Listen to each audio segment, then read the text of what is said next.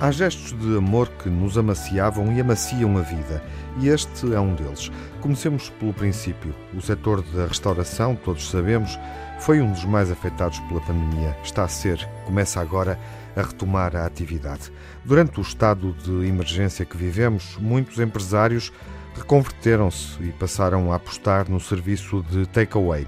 Outros tantos desistiram, fecharam as portas, não encontraram força ou recurso para continuar, porque o golpe foi duro, veio sem avisar, mudando de um dia para o outro as perspectivas de muitos pequenos negócios que nasceram para alimentar a movida de um país que se redescobria através do olhar dos forasteiros, turistas de todos os cantos do mundo que se apaixonavam por Portugal.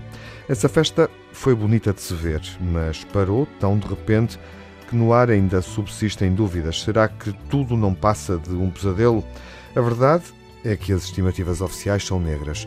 De norte a sul do país, espera-se, neste setor, uma vaga de falências e de desemprego de proporções bíblicas. Isto apesar do desconfinamento, que entretanto abriu uma fresta de esperança, mas tão pequena que ninguém sabe quantos vão conseguir passar por ela. Quem jogou tudo nesta área de atividade sente o coração apertado, o chão a fugir dos pés. Mas para muitos, como é o caso de Mustafa Cartal, proprietário do restaurante Palácio do Kebab em Lisboa, a opção não é parar. Ele que tem um palácio, defende-o como se fosse um castelo e faz isso com um sorriso encantado, porque a generosidade, quando genuína, é hoje ainda mais cintilante do que sempre foi. Mais do que teimosia, este homem, tão profundamente, inevitavelmente, surpreendentemente humano, mostra ter fé, ou se quisermos, resiliência.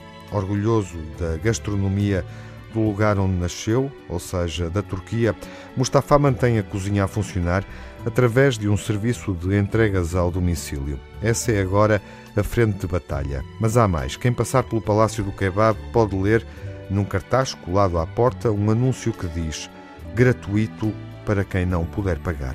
Mustafa pode estar aflito sem saber qual será o rumo do negócio, mas enquanto dá o peito às balas, não esquece quem sofre ainda mais. E fome é coisa que ele não consente que alguma vez alguém passe à porta do restaurante que gere, ou seja, do palácio do kebab.